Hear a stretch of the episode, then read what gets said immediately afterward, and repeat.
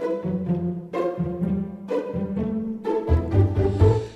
北京时间十二点三十六分，欢迎回到下半时段的文艺大家谈。各位好，我是小东。各位好，我是小昭。欢迎走进今天的文娱世界观。首先来关注啊，最近几天一个非常热门的关于演艺圈的消息。接连几天呢，演员翟天临是被质疑博士的这个学位含金量不高、注水量十足，而被推到了舆论的风口浪尖之上。网友们不仅全网查找他的博士论文的踪影啊，还对其发表过的硕士论文进行了一些查重的比对，甚至还扒出了当年的高考成绩。一时间，这名曾经因为学霸背景而被誉为演艺圈正能量的演员，被学术造假的乌云所笼罩了起来。平心而论啊，身为演员的翟天临之前呢所收获的这个观众的肯定呢是足够的，他也确实用心琢磨演技，有拿得出手的一些作品啊。呃，但是要做好一名演员的同时，时呢，呃，他还有一个人设，而且这个是向公众公布过的，是拥有正规院校学历的博士，而且是反复在提的这样一个人设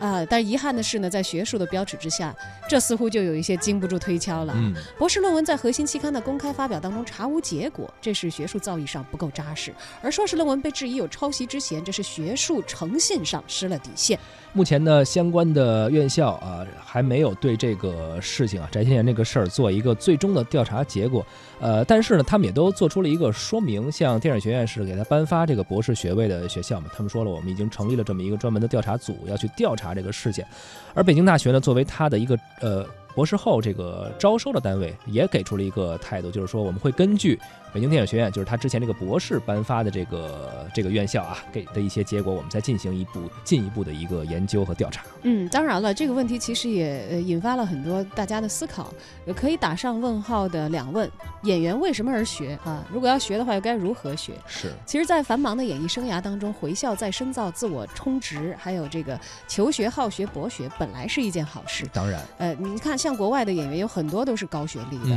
呃，这也成为了演艺圈很多人觉得，哎，是一个榜样性的东西，也希望自己是一个有着高学术含金量的这样的一个演员。就是演员也好，或者说是影视工作者也好吧，或者一些呃，包括音乐方面的等等吧，这这些演员或者说导演、编剧他。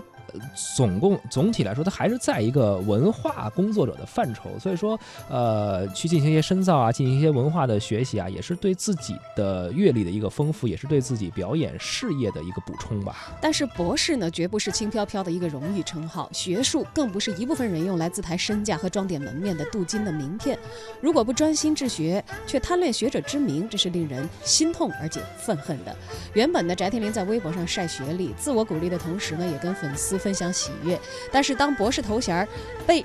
弄成这个炫耀的一个砝码啊，呃，屡屡屡屡的与他的这个宣传和娱乐工业上的这个流量收入挂钩，那么这个所谓的这个学历的招牌就已经沦为他的经纪团队打开市场的一个高音喇叭，整个事情就已经荒腔走板了。确实是啊，作为我国呃学历教育中最高层次的这样一个。呃，算是头衔也好，或者学位也好，这个博士啊，已经是一扇通往学术金字塔的一个很高的这样的一个阶梯的一个入口了，而。攀爬它呢是一条非常呃山高谷深、道路崎岖的一条道路，呃，而正如翟天临自己所说过的，读书呢，呃，不是为了获得更好的、更多的社会价值啊，也不是说为了证明我的这个社会地位啊，或者我的学历多高啊，或者以此为一种口碑或者人设。其实它更应该是一个求知的过程。而现在可能有一些艺人把这个东西弄反了，他可能成了自己的一个标签，或者给自己镀金的一个东西了。哪怕这个话是翟天临自己说。说的，但他是不是这么做的呢？对。